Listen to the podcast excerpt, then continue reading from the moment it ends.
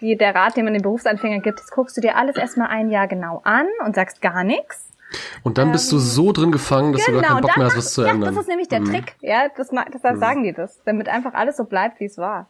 Genau, weil das ist nämlich auch ein großes Phänomen in Kirchen. Wir wollen eigentlich, dass alles ganz neu ist, aber bitte genauso, wie es immer war. Ja.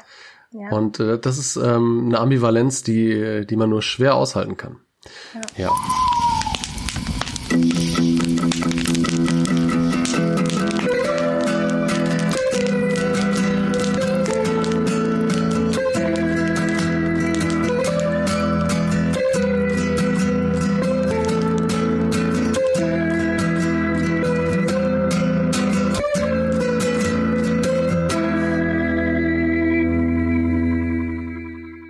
Herzlich willkommen zu einer neuen Folge unseres Lagerfeuerabends und Podcast Deep Shit Talk mit der Lisa. Und dem Jonas. Und dem Nico. und der Sabrina. Wir wussten nicht, dass wir jetzt das antworten müssen. Ja, nee. Das haben wir nicht geübt, aber, ja. aber ist okay. Wir können Dafür war es doch gut. Ach so. Ja. Ja, herzlich willkommen. Wir freuen uns, dass ihr wieder dabei seid. Das ist jetzt ja ziemlich lange her, dass wir eine Folge aufgenommen haben. Und äh, heute ist es aber mal wieder soweit und auch noch eine etwas andere Folge, als wir es sonst hatten. Unsere ganz treuen HörerInnen erinnern sich daran, dass wir ganz am Anfang schon mal einen Gast dabei hatten, einen Prof von Jonas. Das ist aber jetzt schon wirklich lange her. Und heute haben wir aber noch zwei weitere Gäste und eine Gästin da, nämlich Nico und Sabrina. Und wir reden über die Frage, was ist eigentlich die Pfarrei, beziehungsweise was soll eigentlich die Pfarrei, beziehungsweise was soll eigentlich die Parochie, wie ich gelernt habe, wie es nämlich in der evangelischen Kirche heißt, weil das Wort Pfarrei ist gar kein ökumenischer Begriff, wie ich dachte, sondern äh, ist ein Begriff, der eigentlich nur in der katholischen Kirche benutzt wird sondern in der evangelischen Kirche von Parochie oder auch von Kirchengemeinde geredet. Wie das, ob das wirklich alles ganz Synonyme sind oder nicht, reden wir gleich nochmal ein bisschen drüber. Wie sind wir auf dieses Thema gekommen? Einige von euch werden vielleicht mitgekriegt haben, dass vor ein paar Wochen eine Instruktion rausgekommen ist, nämlich von der katholischen Kirche, von ähm, einer Gruppe aus Rom, die heißt Instruktion zur pastoralen Umkehr der Pfarreien, wo es darum geht, wie sich eigentlich Pfarrei also Kirchengemeinde, vorgestellt wird. Wie die organisiert sein soll, wie die nicht organisiert sein soll, geht es auch ziemlich viel drum, was so die theologischen Gedanken dahinter sind. Und wir wollen jetzt gar nicht irgendwie groß über dieses Dokument reden, das ist auch auf Social Media sehr viel besprochen worden, sondern haben das einfach dieses Dokument zum Anlass genommen, zu sagen, setzen wir uns doch mal ökumenisch, nämlich in katholisch und in evangelisch zusammen und reden einfach mal ein bisschen darüber, was eigentlich der Sinn von dieser Pfarrei ist und ob die so sinnvoll ist, wie die im Moment ist, oder ob man vielleicht es auch noch andere Ideen gibt und was man da einfach so machen kann. Wir reden einfach ein bisschen drüber.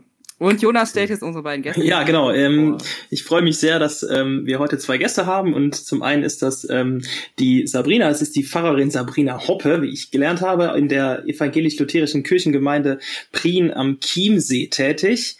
Ähm, und ist natürlich Mutter von zwei Kindern. Wenn ich es richtig gesehen habe, bist du tatsächlich promoviert. Magst du uns unseren Hörerinnen und Hörern kurz sagen, worin du promoviert hast? Vielleicht ist das ja spannend uns zu wissen. Ja, genau. Also ich wurde promoviert in evangelische Theologie und ähm, mein Doktorvater hat mir beigebracht, dass ich nicht sagen darf, ähm, in welchem Fach, sondern es sei ja eine Promotion im ganzen Fach evangelische Theologie. Deswegen ähm, halte ich mich da brav dran und sage euch, dass es der Schwerpunkt in der Promotion lag auf praktischer Theologie, Kirchengeschichte und Ethik. Und es ging um den Protestantismus in der Nachkriegszeit. Unter anderem ging es darum, wie sich der Kirchentag gegründet hat und die evangelischen Akademien. Ähm, und ich habe eine Netzwerkforschung betrieben. Also sehr historisch ähm, und eigentlich auch ganz interessant, weil man ganz viele Leute irgendwie gefunden und kennengelernt hat, quasi, die, ja, die so die Nachkriegsprotestantismus äh, geprägt oder erfunden hat. Genau. Und Sabrina ist genau, äh, auf Insta zu finden unter Hinter den sieben Bergen. Und wir haben noch einen zweiten Gast, das ist äh, Pfarrer Nico Ballmann, ähm, gebürtig in Düren, das ist ja gar nicht so weit weg von ähm, da wo Lisa und ich herkommen, habe ich gesehen. Und er hat äh, evangelische Theologie auf Pfarramt studiert und ist zurzeit in der evangelischen Kirchengemeinde Bickendorf Pfarrer im Probedienst, wenn ich das ähm, richtig gesehen habe, im Kirchenkreis Köln-Nord. Genau. Mit den beiden werden wir heute ähm, über das ähm, Thema Pfarrei und Kirchengemeinde sprechen. Und ähm, uns war wichtig, dass wir am Anfang so einen kleinen Common Background ähm, eigentlich finden, dass wir wissen, worüber wir eigentlich da gerade reden. Was ist also für uns Kirchengemeinde, was ist für uns Pfarrei und ähm, was zeichnet die eigentlich von den Kernaufgaben her so aus? Also was muss da auf jeden Fall passieren? Und das wäre auch die erste Frage, die ich mal ähm, so in die Runde geben würde. Was zählt eurer Meinung nach zu den Kernaufgaben einer Pfarrei, beziehungsweise in eurem Fall dann einer Kirchengemeinde? Will die Lutheranerin zuerst mit der CA antworten oder soll ich das Naja, wie manche wissen, äh, bin ich ja nicht so bekenntnisfirm manchmal. Also ich überlasse dir gerne den Vortritt bei Bekenntnis. Äh Was ist denn CA? Ach so, ja, da kann ich ja jetzt. Ich war letzte Woche Beisitzerin beim Examen und habe das jetzt nochmal gelernt, was das mit der CA ist. Also äh, die CA ist die Confessio Augustana ähm, und das sind so ungefähr die, ja, das sind die wichtigsten Aussagen, ähm, die man über das ja, das Luthertum ist schon wieder zu hoch gegriffen, gell? Ähm, ja.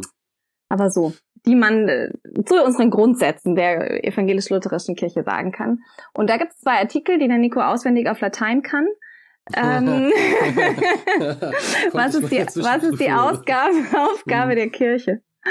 Genau, richtig. Und da würde jetzt, würde jetzt jemand äh, beantworten, ne? Also die Aufgabe der Kirche ist, ähm, die Sakramente zu verwalten, ähm, das Wort zu verkündigen und ich weiß gar nicht, ob in der CA auch drin steht, Seelsorge zu üben. Aber das ja, würde ich jetzt persönlich mhm. noch hinzufügen. Also äh, Aufgabe der Kirchengemeinde ist, Sakramente zu verwalten, Verkündigung in welcher Form auch immer und äh, Seelsorge. Würde ich jetzt mal so sagen. Genau, würde ich mich anschließen. Ähm, und ähm, dann ist das Spannende eigentlich immer, wenn man solche so so eine Art Name-Dropping macht von so Verkündigung, Seelsorge, Sakramente, eigentlich das, was außenrum passiert. Und daraus ergibt sich auch dann das, was einem in dieser Definition fehlt. Also zum Beispiel alles, was ähm, diakonisch ist, also sprich alles das, was Menschen zum Leben hilft. Ähm, und also Seelsorge ist was, was Leuten zum, zum Leben hilft. Ähm, bei den Sakramenten ähm, geht es letztendlich ganz oft um Krisenbewältigung. Ähm, bei den Kasualien, also bei Taufe, Trauung, Bestattungen, ähm, beim Abendmahl. Eigentlich geht es wahrscheinlich bei allen Kirchengemeindeaufgaben für mich darum, ähm, Menschen in ihrem Leben und Sterben zu begleiten ähm, und das unter dem, ja, unter dem, sagt man dann, unter dem Schirm vielleicht unter dem Schirm des Wortes Gottes oder des göttlichen Geistes irgendwie zu tun. Das klingt jetzt hochgegriffen, aber je flacher man sagt, desto platter klingt's. Also ich hoffe, da kommen wir noch auf eine schönere Definition, aber mhm. ja. Ja, dem würde ich mich so anschließen. Ich kann da auch äh, bei ganz viel mitgehen. Was mich aber interessieren würde, was ich mich irgendwie auch immer so frage, ist es denn, also würde ich dir sagen, in der Kirchengemeinde gibt es nur eine Gemeinschaft? Also ist es für euch irgendwie das Gleiche? Es gibt die Kirchengemeinde und das ist die Gemeinde, wo das alles passiert, was ihr eben genannt habt. Also ich kenne es zum Beispiel aus der katholischen Kirche und ich glaube, dass es in der evangelischen Kirche auch ähnlich ist, dass Vereine, Gemeinden immer größer werden. Und ähm, dass ich sagen würde, in den Kirchenvereinen, die ich kenne, gibt es eine Pfarrei, die ist aber eigentlich das Ver Verwaltungsbezirk. Und es gibt sehr viele kleine Gemeinschaften oder dann, oder ich würde sogar sagen, es gibt viele kleine Gemeinden da nochmal drin. Und dass diese Gemeinden eigentlich der Ort sind, wo ich das erlebe, was ihr da jetzt mhm. gerade alles genannt habt. Und dass das gar nicht die Großpfarrei, also es wird, das ist so ein Begriff, der in der katholischen Kirche sehr geprägt ist, die Großpfarrei oder die fusionierte Großpfarrei mhm. oder so, also dass irgendwie aus vielen kleinen, kleinen Gemeinden, vielen kleinen Vereinen eine Großpfarrei geworden ist, aber dass diese kleinen Gemeinden, Gemeinschaften, ist vielleicht auch nochmal eine interessante Frage, ob das das Gleiche ist, mhm. da eben trotzdem bleiben. Ist es, wie ist es so bei euch? Also erlebt ihr das auch so? Mhm. ähm, ja, klar, natürlich. Also ich, ähm, also man, man hat natürlich, also die, die, die Kirchengemeinde an sich ist ja eine kleinere Form von der großen Kirche, ne? Also man kann es ja von so von oben runter, runtergehen und kommt dann in immer kleinere Sozio soziologische Einheiten, ne? Von dem, was irgendwie Gemeinde ist oder wo sich, wo Verkündigung, Seelsorge, Diakonie oder, ähm, oder Sakramentausgabe äh, oder so, wo das stattfindet. Und ähm, klar, also natürlich gibt's innerhalb einer Gemeinde noch mal kleinere Gemeinschaften. Finde ich jetzt auch nicht schlimm. Nee, es ist auch äh, überhaupt nicht schlimm. Also das ist nicht schlimm, das sind wir jetzt, glaube ich, alle darüber einig. Aber mich würde auch interessieren, ist das auch, also ist das auch organisatorisch vorgesehen? Also es ist, also in der katholischen Kirche ist es so, dass es inzwischen eigentlich in allen Großvereinen auch dieses, es wird irgendwie dann Kirchorte genannt oder so, mhm. in denen wirklich dann nochmal in kleinen Bereichen dann, die teilweise auch nochmal eigenständig sind. Also nicht ganz eigenständig, aber wo es eigenständige Zugehörigkeitsbeziehung gibt. Und Jonas zeigt auf. Ja, Jonas. ja, nein, ich, ähm, also das, wo es sich ja quasi drin aufhängt, ist, dass bei uns der Begriff Pfarrei ein rein administrativer Begriff ist so. Und wenn wir von Leben vor Ort sprechen würden, dann würden, glaube ich, 90 Prozent von Gemeinde sprechen. Mhm. Und das ist ja dann nicht ganz analog zu euch, genau. weil ihr ja auch das Administrative auch Gemeinde nennt. Also ist es bei euch ja dann quasi gleich oder würdet ihr davon noch einen anderen Begriff haben? Nee, ich glaube, ähm, es wäre dasselbe. Ähm, also wir würden sagen, eine Kirchengemeinde wird zum Beispiel wird mit einer anderen Kirchengemeinde zusammengelegt und dann wird es größer. Das macht man ja aber letztendlich deswegen, weil zum Beispiel zu wenig Pfarrerinnen und Pfarrer da sind ähm, und man zusammenlegen muss oder weil die höhere Verwaltungsebene der Ansicht ist, ähm, dass das zu viel ähm, frisst an, an Ressourcen und dass man das zusammenlegt. Aber das Ergebnis daraus ist ja letztendlich, dass halt dann einfach ein Gemeindegebiet größer wird ähm, und dann ein Pfarrer halt mehrere kleine Kirchen hat. Also Kirchen, nur die Kirchen als Gottesdienstorte. Meistens werden dann die Gemeindehäuser in diesen jeweiligen vorherigen kleinen Gemeinden ähm, abgestoßen ähm, und dann bildet sich quasi ein Zentrum dieser großen Gemeinde. Ähm, aber das Ziel ist dann gar nicht, dass es viele kleine Gemeinschaften oder Gemeinden gibt. Das Ziel ist dann wirklich, ähm, letztendlich, also in der Bayerischen Landeskirche gibt es so einen Prozess gerade, der heißt Profil und Konzentration und der beschreibt genau das. Lasst mal konzentrieren und Profile schaffen, sodass quasi es ähm, kleine Kerne gibt, aus denen es dann ausstrahlt. Mhm. Genau. Und ähm, ich glaube, komme jetzt natürlich aus einer Landeskirche, aber ja, ja. So, so, so ähnliches gibt es quasi, glaube ich, in allen Landeskirchen momentan. Ja. Ne? Wir stehen ja alle vor ähnlichen Problemen auch. In allen Bistümern auch. Also. Ja. Das ist und ich glaube, das, was aber noch, also ich, ähm, was ich noch eigentlich genauso interessant finde, ist die Bewegung, die quasi in so ähm, konzentrischen Kreisen sich in jeder Gemeinde auch noch widerspiegelt. Also bei uns spricht man oft von der Kerngemeinde oder also, wenn man es schicker sagen will, sagt man halt der Inner Circle. Ähm, und was dann da passiert, und das ist oft ist das gleichzusetzen mit der Gottesdienstgemeinde, aber auch nicht immer. Und dann gibt's quasi in konzentrischen Kreisen das, was noch außenrum passiert, wo dann oft, dann gibt's die, äh, weiß ich nicht, diakonische, der diakonische Gemeindekreis ähm, oder dann gibt's die Konfirmationsarbeit, Jugendarbeitsgemeindekreis. Ähm, und wahrscheinlich legen sich dann wie zwei so Ebenen übereinander. Also wie du, Lisa, vorher gesagt hast, zum einen gibt's viele kleine Gemeinden und die haben dann immer noch diese konzentrischen Kreise in sich. Und da wird's ja dann eigentlich spannend, ne? Wer, wer von diesen Gemeindeteilen nimmt sich eigentlich als die Gemeinde wahr? So, ist das nur der innere Teil oder der äußerste Kreis auch? So. Ich finde das ganz spannend. Man hat es mal soziologisch untersucht und hat ähm, dafür so drei Kategorien ähm, festgeschrieben. Man sagt so die, die Alpha-Gemeinde, die Beta-Gemeinde und die Gamma-Gemeinde. Und die Alpha-Gemeinde sind halt die, die, ich sag mal, so in der Gemeinde verankert sind, dass sie, dass sie mitbestimmen wollen, dass sie mit, ähm, mit ähm, ja, bauen wollen an dieser Gemeinde. Und die findet man in Gottesdiensten, die findet man oder auch in der Jugend oder so, oder die findet man auch in beidem. Dann gibt es die Beta-Gemeinden, das sind eher die, die so ein bisschen verhalten zur Kirche stehen, die halt hier und da mal so auftauchen und auch gerne mal irgendwie, ne, irgendwie mal was mitmachen, aber sich jetzt nicht so zur Kerngemeinde zählen. Und dann gibt es die Gamma-Gemeinde, das sind die, die Kirchensteuer zahlen, die aber dann lustigerweise aktiv werden, wenn zum Beispiel sowas passiert wie, mh, hm, dass eine Kirche geschlossen werden muss dann sind plötzlich alle Gamma-Gemeindeglieder da und sagen, nee, aber ihr könnt doch jetzt nicht unsere Kirche abreißen. Und jeder, der da drin steht, der würde sagen, ich habe euch noch nie gesehen. Warum, was, was hängt ihr jetzt so an dieser Kirche, ne? Ähm, so. Und äh, wenn man soziologisch, ne? Und ich glaube, das verhält sich genau so, wie du, wie du sagst, Sabrina, in, in so äh, konzentrischen Kreisen. Diese, diese Gruppen auch. Dann haben diese, diese Gamma-Gemeinden haben dann schon aber eine Identifikation mit der Gemeinde, oder? Ist das? Hm, genau, richtig.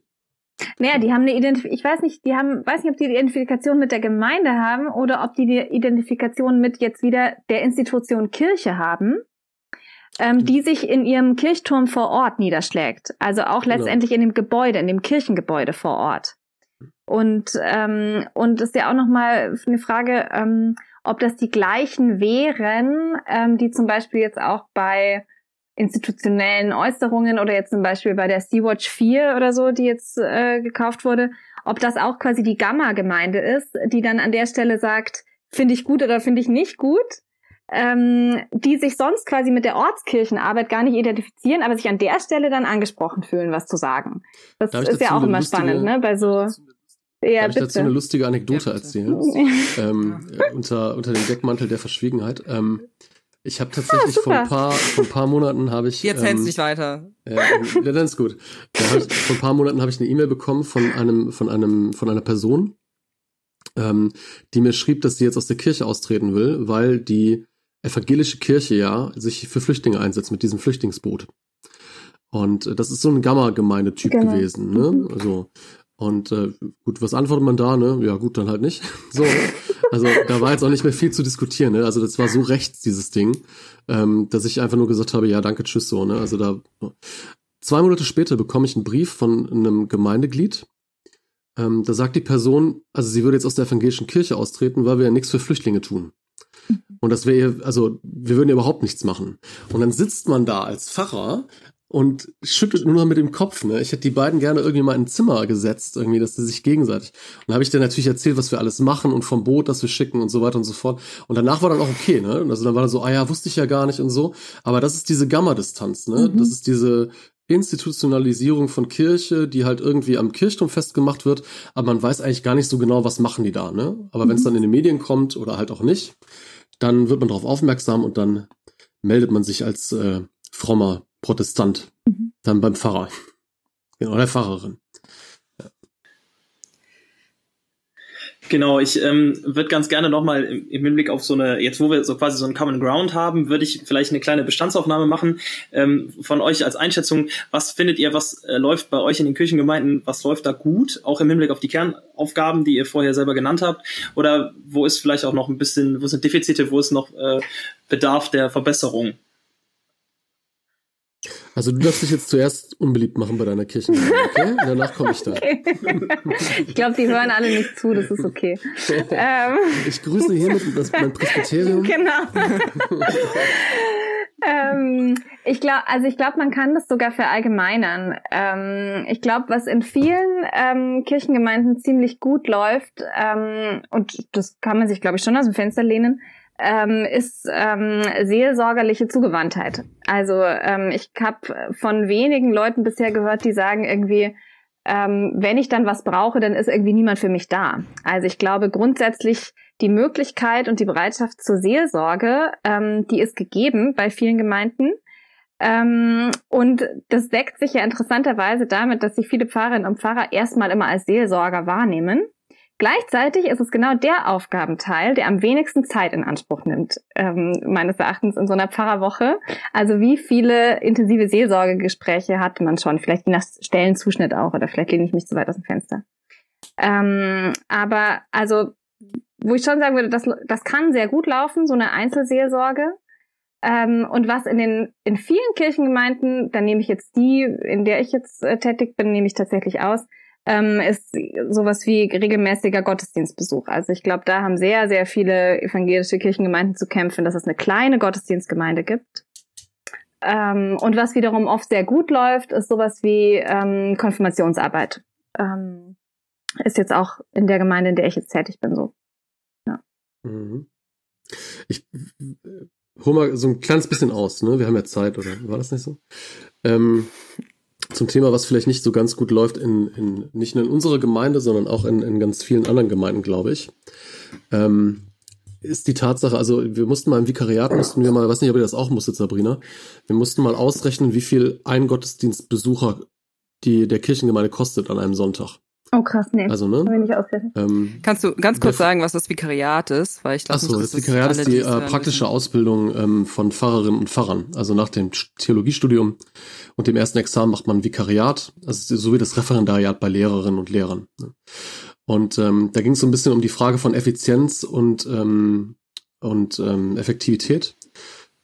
Und ja, also wenn man das mal ausrechnet, das lässt sich eigentlich ganz gut auf alle möglichen Kirchen übertragen. Ne? Also der Küster, die Pfarrer müssen bezahlt werden, die Musikerin, das Gebäude, die Heizung, die Putzfrau, die bestimmten Dinge so.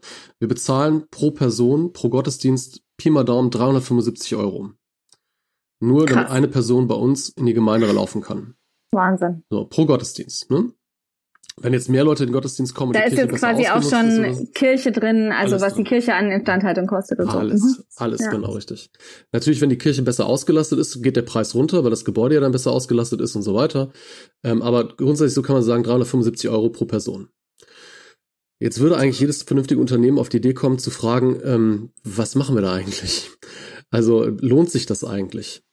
Und ich habe, ähm, viele, die mir folgen, wissen das ja, ähm, diese Online-Gottesdienste gemacht und habe auch eine Online-Liturgie jetzt geschrieben für diese Online-Gottesdienste. Und ich hatte die mal rumgeschickt an ein paar Kolleginnen und Kollegen, dass die mal drüber schauen. Und einer sagte mir und schrieb mir zurück, ja, habt ihr eigentlich auch mal daran gedacht, die Uhrzeit zu ändern? Und mir fiel das wie Schuppen von den Augen. Wenn ich was komplett neu plane, denke ich natürlich auch über die Uhrzeit nach. Aber ich war so in diesem System drin, dass Gottesdienste natürlicherweise immer sonntags morgens stattfinden, dass ich überhaupt nicht dran gedacht habe. Ähm, ich habe das auch meinem Kollegen vorgeschlagen und es war sofort nicht böse oder so, aber es war sofort so eine Distanz da, das können wir ja nicht machen, den Gottesdienst verschieben, weil der muss ja an dem Tag um die Uhrzeit sein. Und ich würde mir wünschen, dass wir ähm, mehr aus dem Tollen, was wir machen können, rausholen, dass wir milieusensibler gucken, dass wir nicht nur Gottesdienste für das eine Milieu machen, die bürgerliche Mitte, die immer wieder kleiner wird, sondern dass wir, ähm, und das läuft ganz gut bei mir in der Gemeinde, dass wir offen sind für neue Ideen, für neue Ansätze, für auch neue Menschen. Ne? Weil ganz oft wollte nämlich die Kerngemeinde eigentlich auch ein bisschen unter sich bleiben, muss man auch dazu sagen. Ne? Und da ist es echt schwierig reinzukommen so. Das sind Alpha-Tiere. Ja. Alpha. Nee, die haben, ja. die haben sich halt was aufgebaut. Die haben da jahrelang haben die da mitgearbeitet und dann ist es schwierig da reinzukommen. Jeder, der schon mal auf dem Dorf gewohnt hat, weiß das, ne? Komm mal in eine Dorfgemeinschaft rein, wenn du von außen kommst. Das dauert. Und die ja. ähm, Frage ist, glaube ich, auch, ähm, ob alle Leute, die quasi per, per Wohnort zu dieser Kirchengemeinde dazugehören, ähm, ob die überhaupt im Kopf so weit kommen oder ähm, beim Nachdenken zu sagen, was will ich eigentlich von meiner Kirchengemeinde, ähm, sondern diese Kirchengemeinde hat irgendein Angebot, was aus dem Sonntagsgottesdienst besteht und aus, was weiß ich, einem erwachsenen Gesprächskreis und äh, weiß ich nicht, welche Gruppen und Kreise. Das wird ja auch gerade weniger, aber das ist ja schon noch immer ein sehr populäres Modell, verschiedene Gruppen und Kreise anzubieten, die dann besucht werden. Ähm, und meistens findet man sich damit ab, quasi als Gemeindemitglied. Und ich glaube, auch viele Pfarrerinnen und Pfarrer finden sich irgendwie damit ab, was sie vorfinden. Und stellen eben gar nicht diese Bestandsfrage oder diese Evaluationsfrage zu sagen, was wäre eigentlich, wenn ähm, wir jetzt alle Gruppen und Kreise einmal dicht machen? Also die gibt so eine Vesperkirche in Nürnberg, die sich darauf spezialisiert hat, Vesperkirche zu sein. Also die Türen aufzumachen, ich glaube so sechs Wochen lang oder sowas. Und ähm, da Essen und Kultur und alles anzubieten für Menschen, die von außen kommen, egal wie viel die, wie viel Geld die haben. Und um das person personell und finanziell stemmen zu können, haben die erstmal alles andere eingestampft und gesagt, ja, wir machen Vesperkirche, das ist unser Schwerpunkt. Ähm, und alles, was kommen will aus dieser Gemeinde, das wird dann schon kommen. Und wenn nichts kommt, dann gibt's halt keine Gruppen und Kreise. Dann ist das so. Und also da würde ich, da würde ich mir mehr, mehr so ähm, Blackbox-Denken wünschen manchmal. Mhm. Ähm, ja. Hm, ich will dich gar nicht unterbrechen. Ich höre dir super gerne zu. ähm, ähm, die, das glaube ich auch. Also wenn wir über Parochie reden und äh, eine Diskussion, ähm, und ich glaube, das habe ich jetzt auch die Diskussion bei euch in der in der in der Landeskirche verstanden. Korrigiere mich, wenn wenn das jetzt falsch ist ähm, dass man, dass wir, wir können ja nicht mehr alles leisten. Also nicht jede Gemeinde kann sagen, wir haben einen Schwerpunkt in der Jugendarbeit, in der Seniorenarbeit, in der Kinderarbeit, in der Diakonie und haben noch irgendwie äh, ganz tolles Gottesdienstprogramm mit, mit zweiten Programm samstags oder so. Das können wir einfach nicht mehr leisten. Und der Gedanke, und da ist zumindest auch hier in Köln diskutiert, aber auch in der, in der evangelischen Kirche im Rheinland, zu sagen, wir brauchen eigentlich Zentren, wir brauchen eigentlich bestimmte Gemeinden, die Schwerpunkte haben. Das lässt sich im im städtischen Bereich eher durchsetzen, muss man auch ganz ehrlich dazu sagen, ne? weil da die Wege kürzer sind und die Infrastruktur besser ist. Ähm, aber es, es erleichtert, dass man in so in so Verbänden, ne? also wir haben ja in der evangelischen Kirche ähm, so Kreisverbände, ne? also Kirchenkreise, dass man ähm, da tatsächlich das gut aufteilen könnte. Man könnte sagen, ne, der Bereich, die macht, die Gemeinde macht jetzt Jugendarbeit, die anderen machen jetzt irgendwie Seniorenarbeit und äh, alle bieten natürlich ihre Gottesdienste irgendwie an, so, aber wir haben Schwerpunkte und dann können sich die Leute das aussuchen. Das würde wahrscheinlich auf dem Land nicht funktionieren. Genau, auf dem Land ist einmal das Problem der Wege ähm, und letztendlich auch der Gewohnheiten, dass Leute sagen, hä, wieso? bin schon immer zum Bibelkreis nach Hinterdupfing gefahren. Ich will nicht nach Vorderdupfing fahren. Mhm. Ähm, weil da, da weiß ich gar nicht, wo der Eingang ist. Und die Toilette ist im ersten Stock, das finde ich unpraktisch. Ähm, und das reicht. Also es sind ja keine, wir reden hier nicht über theologische Bedenken, sondern also wir reden über, über Gewohnheiten. Befindlichkeiten, und, ja. Befindlichkeiten, aber die ja, also die ja auch für uns selber normal sind. Ne? Also wir gehen auch zum Net, ah, ich darf schon keine Marken sagen, ne? Also wir gehen auch in den und den Laden, weil man halt da weiß, wo alles steht. So, ähm, und nicht zu dem anderen, obwohl sie das gleiche Drogeriemarktangebot hat jetzt. City Rewe Köln, ich supporte euch. Ach komm, ey, Nico. Willen, ich kenne die gar nicht. Alles gut. aber ähm, was natürlich, und was jetzt aber, um jetzt so Advocata Diaboli äh, zu spielen, ähm, wäre natürlich immer, dass in den, du guckst schon kritisch auf mein Latein richtig, weil ich sieh's schon. ähm, ähm, wäre wär natürlich, dass in den Kirchenmitgliedschaftsumfragen, Untersuchungen, ähm, immer wieder rauskommt, dass der Pfarrer, die Pfarrerin vor Ort letztendlich für die Gemeinden, also für die Gemeindemitglieder immer noch das Allerwichtigste ist. Ähm, und sie eine Person brauchen, ähm, die für sie mit ihrem Gesicht einsteht. Und ähm, das wird ganz oft als Gegensatz zu dem gesehen, was du jetzt gerade beschrieben hast, zu diesem, mhm. zu dieser Profil- und Zentrenbildung letztendlich. Und ich weiß nicht, ähm, also es würde mich von, von der katholischen Seite jetzt schon interessieren, ähm, nehmen Sie das ähnlich wahr oder ist es durch die Verschiebung von, sagen wir mal, Kompetenzen und von dem, dass ihr vielleicht noch größere Personalmängel habt, ähm, hat sich das eh schon so sehr verändert, dass äh, der Pfarrer vor Ort oder oder hängt es daran, dass er die Messe halten kann oder was was würdet ihr sagen? Also ich würde das sagen, dass es, glaube ich, ein bisschen was anderes ist, weil ja. ähm, die ist in den katholischen Pastoralteams, ja, das sind oft sehr große Teams mit zehn Leuten, wo halt einer ja. der Pfarrer ist. Und die anderen sind halt ähm, auch SeelsorgerInnen, sind Pastoralreferentinnen, sind Gemeindereferentinnen, die aber ja genau so die Seelsorge machen, wie halt auch die Pfarrer. Die können halt die Messen nicht halten.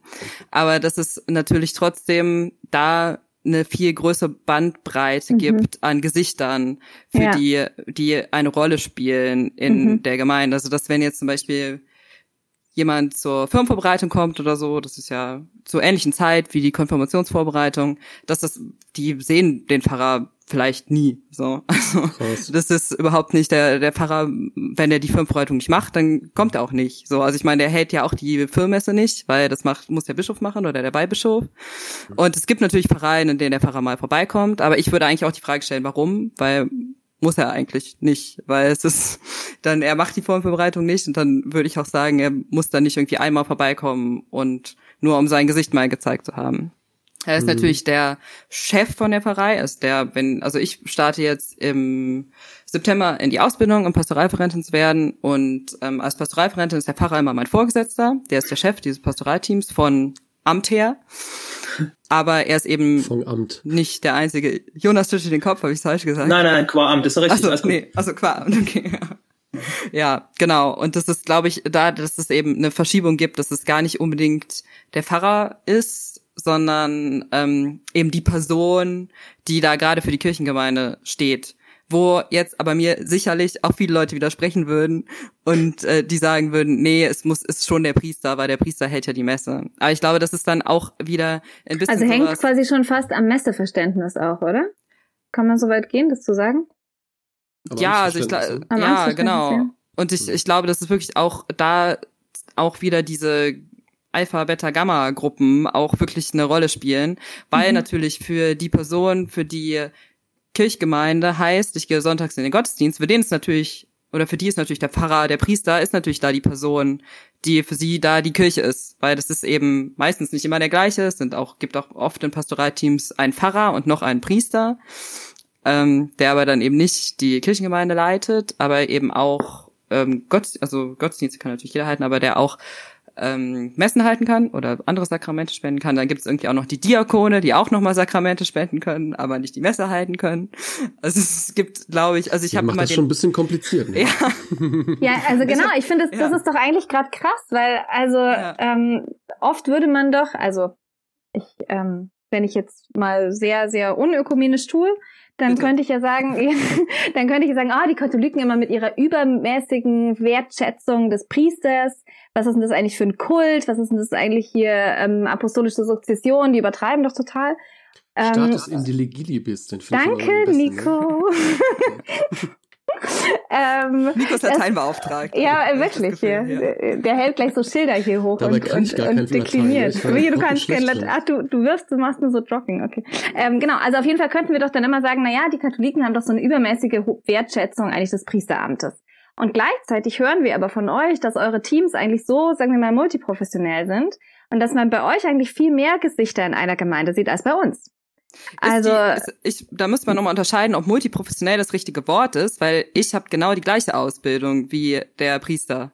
Deswegen würde ich sagen, ist multiprofessionell mhm. nicht das richtige Wort, sondern äh, Multi, Multistände vielleicht. Also das ist ja. eben, oder eben Weihe und nicht Weihe, aber es ist die gleiche, also es gibt natürlich, also ich erstmal ich habe die gleiche Ausbildung. Es gibt eben auch noch Menschen, die haben, ähm, in jeder Pfarrei gibt es auch Menschen, die sind GemeindereferentInnen, ja. die haben dann Religionspädagogik studiert, aber es gibt es eigentlich auch in fast jeder Pfarrei. Aber Jonas zeigt auf, habe ich. Ja, nein, aber ich, ähm, ich gebe Sabrina nichtsdestotrotz ja. recht, weil du klar natürlich die gleiche Ausbildung hast, aber eine andere Schwerpunktsetzung. Also allein schon dadurch, dass du äh, niemals für euch Eucharistiefeier, äh, also der vorstehen darf, so wie das Recht jetzt. Der ist. Eindruck ist halt der von Multiprofessionalität, ja, ne? Das stimmt. Und genau. wie auch ja. mit der Firmen Firmenvorbereitung du das gesagt hast, das macht ja dann auch in der Regel nicht der Pfarrer. Also dass dann, dass dann schon eigentlich eine andere Schwerpunktsetzung ja, stattfindet und man verteilt das auf ähm, verschiedene Bereiche. So. Ja. Ja, also mein mhm. Eindruck ist, und der ist auch den, den ich hab, wenn ich mit ähm, jungen Männern rede, die irgendwie Priester werden wollen oder schon gerade irgendwie Frischpriester sind oder so, dass eigentlich die Seelsorge, das du irgendwie unter Seelsorge verstehen, eine Verschiebung ist, dass die eigentlich meistens nicht die Priester machen, so mhm. oder die Pfarrer, mhm. weil es eben ähm, die halt Verwaltung machen müssen. Also es ist die Verwaltung machen und die halt auch die Chefs sind von dieser Pfarrei. Und das ist eben so, Nico gleich, das ist eben dieses, ähm, ich mache Firmenvorbereitung, ich mache äh, Besuche im Seniorenheim, ich mache auch die Taufvorbereitung, auch wenn ich dann gar nicht taufe. So, dass das irgendwie die Sachen sind, die mehr die anderen im Pastoralteam machen. Ja, Nico? Ich finde das spannend, weil es das führte letztlich zu der Frage, was muss eigentlich ein Pfarrer machen? Ja. Ähm, eine Frage, die ich, äh, die jetzt auch letztens in der, im Zuge dieser Instagram-Diskussion ja auch nochmal aufgebrochen ist, äh, der Frage, ähm, wen, wen ordinieren wir eigentlich oder wer ist eigentlich fürs Fahren zugelassen und so. Ähm, spannende Frage, ich habe da noch ehrlich gesagt keine, keine Antwort drauf.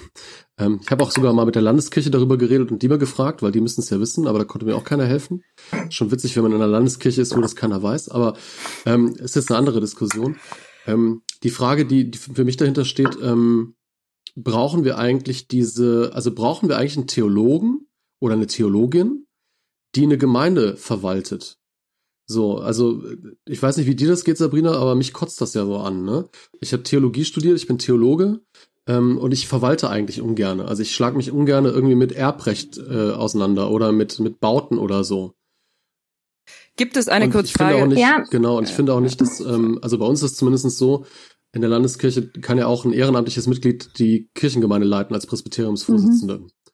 Also, also das kann man bei uns, so ja, ja. Mhm. Also das geht bei uns in Bayern theoretisch auch, praktisch ist es nirgends so. Also ähm, praktisch ist immer der Pfarrer, die Pfarrerin leitet diese Gemeinde. Letztendlich, glaube ich, ähm, geht es jetzt auch in Richtung der Frage von, ähm, ist Leitung immer gleich ähm, Verwaltung? Ähm, weil das, was du jetzt angesprochen hast, sind ja Verwaltungsfragen. Genau. Ähm, also Geld, ähm, Recht, Pap also das, was ich unter Papierkram fassen würde mhm. ähm, und worauf ja wirklich wenige Leute wirklich Bock haben. Und das andere ist Leitung, ähm, wozu ja sowohl theologische Leitung als auch Personalleitung dazu gehört.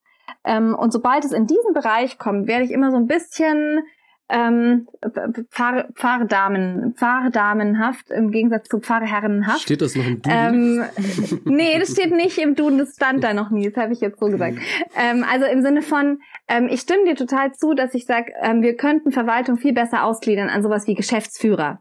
Ähm, weil das einfach wahnsinnig viel Arbeit ist und dir Zeit frisst für alles andere und wir dafür nicht mal ausgebildet sind. Gibt es das in ähm, Aber das andere, Geschäftsführer. Das wär, es gibt so, ja. ja also es gibt ist, so Tendenzen. Ich weiß nämlich, im, im Bistum Limburg gibt es das. Also gibt es VerwaltungschefInnen, sind das, glaube ich, meistens tatsächlich die, die ich kenne, also, die halt ja, die ganzen Papierkram machen. So. Okay. Also bei uns wird es so gelöst zurzeit, dass man immer mehr auf die sogenannten Verwaltungsämter schiebt. Also die stehen quasi, die gibt es, Verwaltungsämter, und an die kann man immer mehr Papierkram ausgliedern. Ähm, das ist aber letztendlich halt dadurch auch so ein bisschen eine Kompetenzenverschiebung ähm, und mehr Dinge, die nicht mehr vor Ort passieren. Ähm, und das, was, was jetzt ja gerade Thema war, war eben Verwaltungsleiter oder Geschäftsführer und ich glaube, das gibt's noch nicht.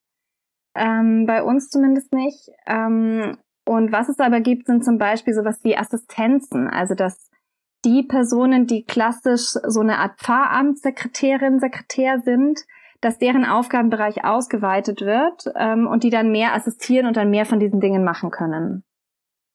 Ich Aber, würde da ja. der Sabrina vielleicht, also ich würde dir da recht geben. Also die Problematik ist natürlich, also ich leite sehr gerne.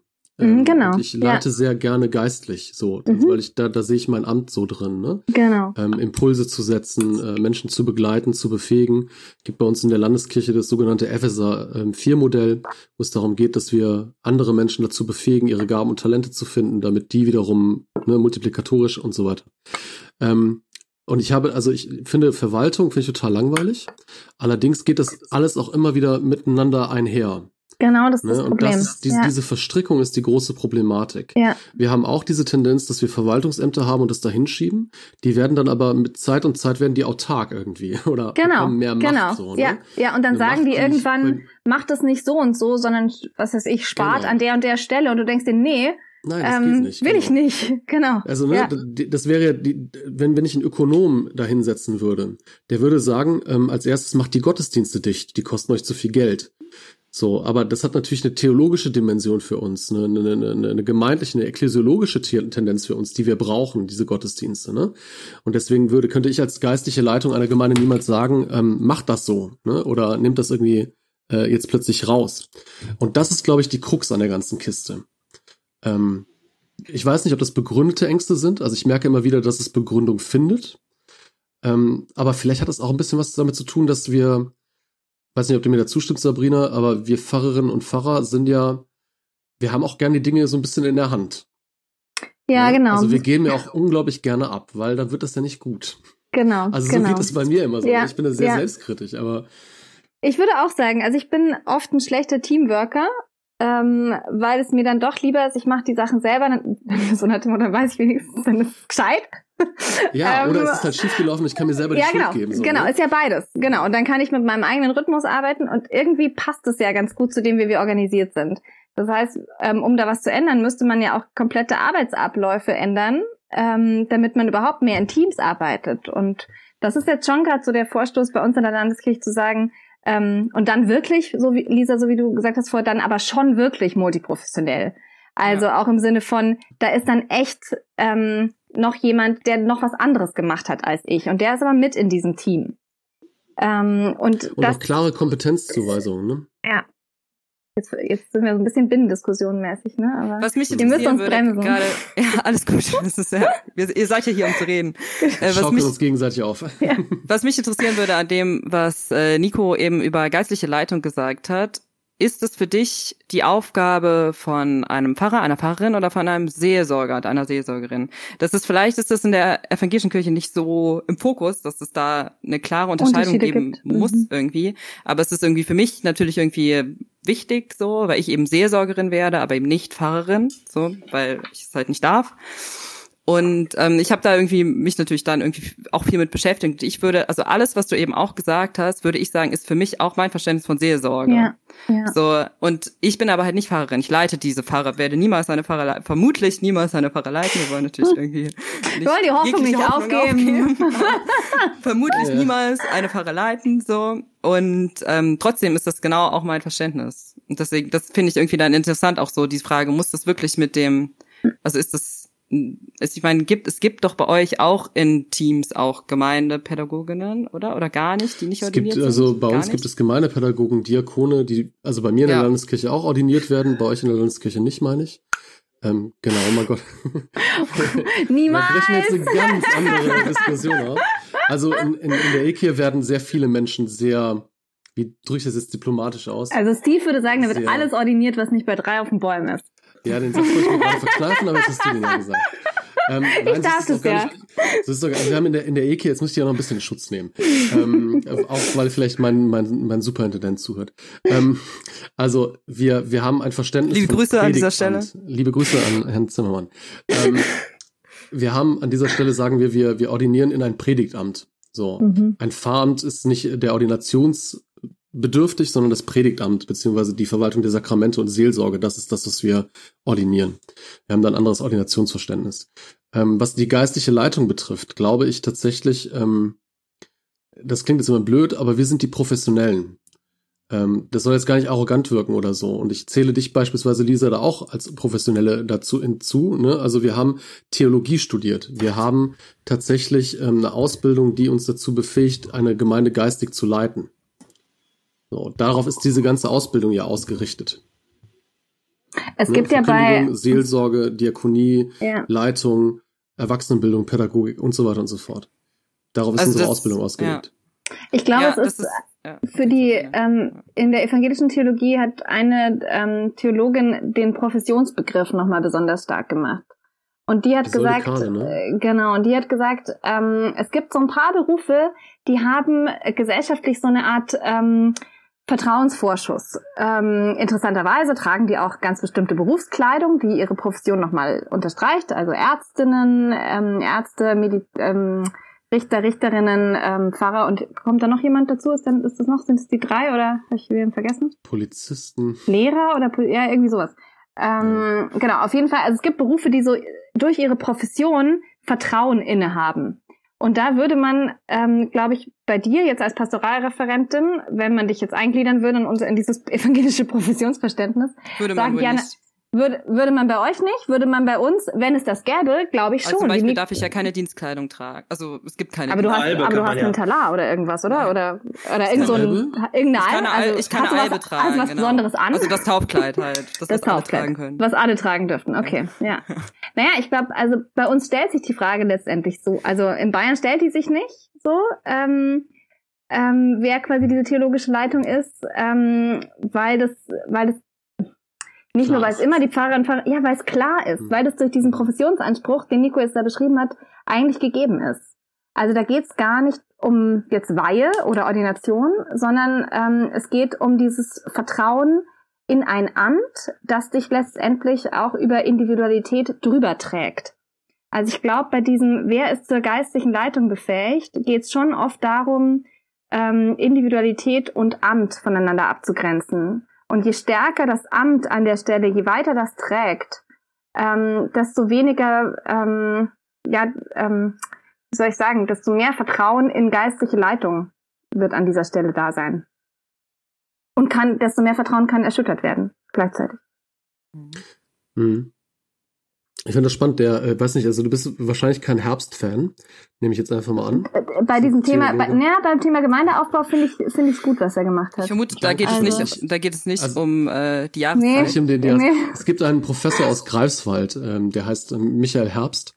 Äh, der ist eher so in der fromm evangelikaleren Ecke ist der ist der beliebt. Also der hat auch, ähm, also der schreibt sehr viel Quatsch, muss man auch einfach sagen so ne.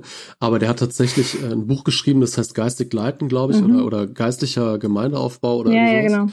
Und äh, da schäme ich mich immer so ein bisschen, ihn zu zitieren, aber ich mache es immer trotzdem gerne, weil ich glaube, da hat er doch einen Punkt äh, äh erwischt, dass er sagt, naja, wir Pfarrer in unserer Professionalität, wir müssen auch wieder beginnen, jetzt Parochie nicht nur von Zahlen, Fakten und äh, irgendwie äh, ähm, so, ein, so ein kulturprotestantischen Bild irgendwie aufzubauen, sondern tatsächlich auch wieder lernen, geistige Leitung zu sein. Und der zeichnet dieses Bild des Pfarrers, der Pfarrerin als eine Person, die durch ihr Leben, durch das, wie sie, wie sie arbeitet, wie sie Personal leitet, wie sie ähm, Entscheidungen äh, äh fällt, immer wieder diese geistige Komponente rein, ähm, rein leuchten lässt. So. Und das finde ich eigentlich ein echt schönes Bild. Ja, ja ich merke immer bei, bei so Bildern, dass ich das echt nicht gut hören kann, weil ähm, ich da also ich dabei immer denke, ja, aber das mache ich ja auch. Mhm. So, also das ist, aber das ist natürlich irgendwie nochmal eine innerkatholische Debatte, die ähm, weiß ich nicht, wie sehr die evangelisch auch eine Rolle spielt, aber es sind, ich weiß nicht, wenn ich so Dinge höre, würde ich auch immer denken, aber das macht doch jemand, der jetzt nicht ordiniert ist, auch. Also das ist, also kann naja, es also das Ding auch. Ist, das also Ding ist, du, ja. nehmen wir mal an, also du sagst nur, eigentlich machst du dasselbe. Aber trotzdem musst du immer deinen Chef quasi fragen, ja. darf ich das jetzt eigentlich machen? Ja. So, dann in dem Moment, wo du, wo du ja immer jemand anders fragen musst, um, um, um deine Arbeit zu machen. Also wir ja. Pfarrerinnen und Pfarrer sind ja in der Ausübung unserer Tätigkeit frei per, per Kirchengesetz. Natürlich müssen, können wir jetzt nicht irgendwie einfach äh, irgendwas kaufen oder so. Da gibt es natürlich einen, einen, einen, einen Presbyteriumsbeschluss oder so. Aber wir sind grundsätzlich erstmal in der, in der Ausübung unserer Tätigkeit erstmal frei. Das heißt, was wir machen, was wir an Gruppen anbieten oder so, das ist erstmal uns mhm. selber überlassen.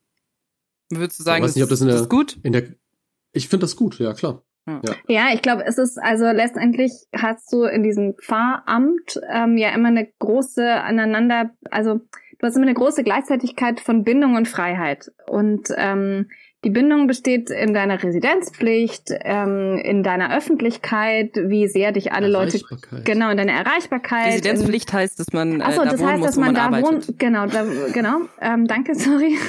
ähm, also ganz viel Bindung. Nö.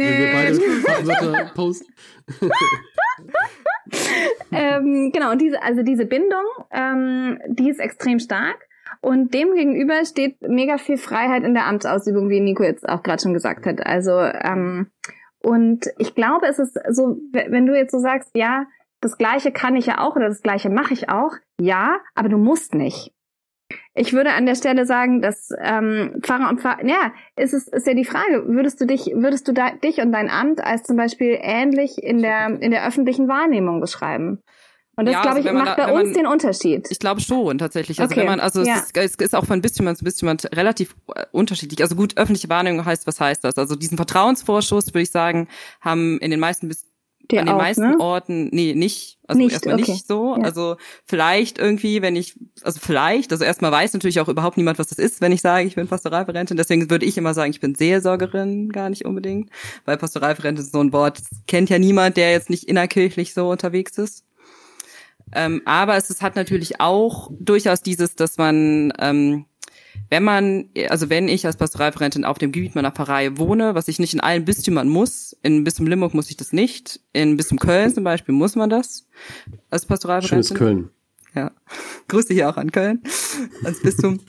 Ähm, und genau, also es ist super unterschiedlich. Und ich glaube, wenn ich das tue, also es gibt ja auch Pastoralreferentinnen, die im Pfarrhaus wohnen, so, weil der, da kein Pfarrer mehr ist oder es nur noch einen Pfarrer in der Großpfarrei gibt und die wohnen im Pfarrhaus. Und dann ist es natürlich schon auch dieses, ich, ich, also es klingelt dauernd jemand bei mir an der Tür, weil er oder sie den Pfarrer sprechen will. Und dann bin ich zwar mhm. nicht der Pfarrer, aber ja, ich bin ich ja trotzdem auch ja. Seelsorgerin und ja. auch in der Kirche und so. Und dann hat man das schon auch so. Ja, und dann vermute ich aber wirklich, ist es quasi was, was sich bei uns einfach nicht zeigt als Problem ja, ähm, weil ein Diakone, auch, ja. Diakonin sich nie als so wahrnehmen würde, wie du das jetzt beschreibst. Und das ist quasi ungefähr das einzige Amt, was ich noch anbieten könnte. Schon echt? Okay, habe ich noch nie. Äh, Nico, Nico, Nico zuckt. Meine Erfahrungen mit Diakonen sind nicht so. okay. Also genau, für mich in meiner Pfarrerinnenrealität würde sich dieses Problem nicht stellen. Ja. ja. Jetzt sind wir ganz schön ge, ge, hingeschwommen ja. zum, zum Thema des Amtes, ne? Aber es ist vielleicht ja, ja auch, also finde ich fast schon sprechend. So. Ja, und ist ja wahrscheinlich, ähm, also vielleicht, jetzt, ähm, will euch jetzt hier nicht die, die, die Deutung ähm, ab, abkaspern, aber ähm, Aber es ist bezeichnend. Ja, es ist schon bezeichnend, dass wenn man anfängt über Pfarrei oder über ähm, Kirchengemeinde zu sprechen, dass es eigentlich dann doch ganz viel darum geht, ähm, welche Rolle spielt eigentlich ähm, die theologische Leitung, welche Rolle spielen eigentlich Personen ähm, und gar nicht so sehr, ähm, ja, es gibt halt nun mal nichts, was von vornherein feststeht, wie so eine Gemeinde sein muss, sondern eigentlich hängt ganz viel daran, wie Menschen ihr, ihre Ämter verstehen ja. und wie sie auch ihre Aufgaben verstehen. Und davon her, ähm, und das ist doch eigentlich komisch, oder? Wir gehen immer von festen Gemeinden aus, stellen jetzt in so einem Gespräch fest, dass es sie eigentlich gar nicht gibt, ähm, aber stellen fest, dass ganz viel an der Person hängt. Ähm, und trotzdem ja. würden wir immer, wenn wir als Pfarrerinnen und Pfarrer in eine neue Gemeinde kommen, uns erstmal alles angucken, ähm, und dann, und dann alles kaputt. ja, komm, ist ein bisschen persönlichkeitsabhängig, ne? Also ich äh. tendiere auch immer dazu, erstmal alles einzureißen, ähm, mhm. weil ich es alles wieder selber machen will. Aber ähm, das ist ja eigentlich die, die, der Rat, den man den Berufsanfängern gibt, das guckst du dir alles erstmal ein Jahr genau an und sagst gar nichts. Und dann bist du ähm, so drin gefangen, dass genau, du dann mach, ja, ändern. das ist nämlich der. Trick, ja, das, deshalb sagen die das, damit einfach alles so bleibt, wie es war. Genau, weil das ist nämlich auch ein großes Phänomen in Kirchen. Wir wollen eigentlich, dass alles ganz neu ist, aber bitte genauso, wie es immer war. Ja. Ja. Und äh, das ist ähm, eine Ambivalenz, die, die man nur schwer aushalten kann. Ja. ja. Das ist äh, spannend, dass du das so sagst, weil in dem ähm, in dieser Instruktion, die Lisa einmal angesprochen hat vom ähm, äh, Vatikan, steht auch drin, dass man halt ähm, äh, dass man quasi diese, äh, dass man neue Wege der Verkündigung suchen soll, aber bitte genau. das nicht, das nicht, das nicht, ja. das nicht und das ja. nicht. Also im Prinzip nur, wie wir es bisher genau. gemacht haben. Das ist, also, äh, und da dürfen wir uns, glaube ich, Schönes, was wir ökumenisch haben. Genau, genau. Da dürfen wir uns an der Stelle tatsächlich, können wir uns echt gegenseitig auf die Schulter klopfen, dass sie das besonders gut können. Alle. Genau. Ja, das stimmt. Ja, ich würde sagen, ähm, mit Blick auf die Uhr, das ist, das ist auf jeden Fall die allerlängste Folge, die wir jemals aufgenommen haben. Ähm, Können sogar noch ein bisschen länger quatschen. ja, genau. Aber ich, genau, wir haben teilweise noch Termine und vielleicht habt ihr auch keine Lust mehr zuzuhören. Und, ich könnte noch ähm, lange reden. Bevor wir jetzt äh, uns verabschieden, noch äh, der Hinweis, dass wir alle, die wir hier sind, zum dem Netzwerk Ruach jetzt gehören. Und ja, Werbevlog. Ich spreche jetzt einfach Dieser mal. Podcast ist Teil des Ruach jetzt Netzwerks. Genau. Perfekt. Ja, bitte. Und äh, wir freuen uns auch sehr drüber. Die, also die Technik, mit der wir hier das ja. aufgenommen haben, ist auch sponsored, sponsored by Ruach jetzt sozusagen. Hey, shout out. Credits to Tobi, genau. Und ähm, ja, damit würde ich sagen, danken wir euch beiden, dass ihr dabei wart. Es war eine Freude. Mir Vielen Dank für die Einladung. Gemacht. Es war sehr spannend. Und wir wünschen euch, liebe ZuhörerInnen, wie immer den Heiligen Geist für die nächste Woche. Hoffen, dass es euch auch Spaß gemacht hat. Lasst uns gerne mal ein bisschen Feedback da, ob euch das gefallen hat. Äh, ich gehe aus von ja, aber trotzdem ehrlich antworten. Und ähm, wird nicht zensiert, ja, genau. Und äh, erzählt auch gerne, was eure Erfahrungen mit Pfarrei sind, mit Pfarrer, mit Pfarrerinnen, mit Priester, mit PriesterInnen, mit Seelsorger, mit SeelsorgerInnen und welche Ämter es noch alle gibt. Ich zähle sie jetzt nicht nochmal alle auf. Dankeschön. Macht's gut. Tschüss. Gut. Danke. Dankeschön. Ciao, ciao.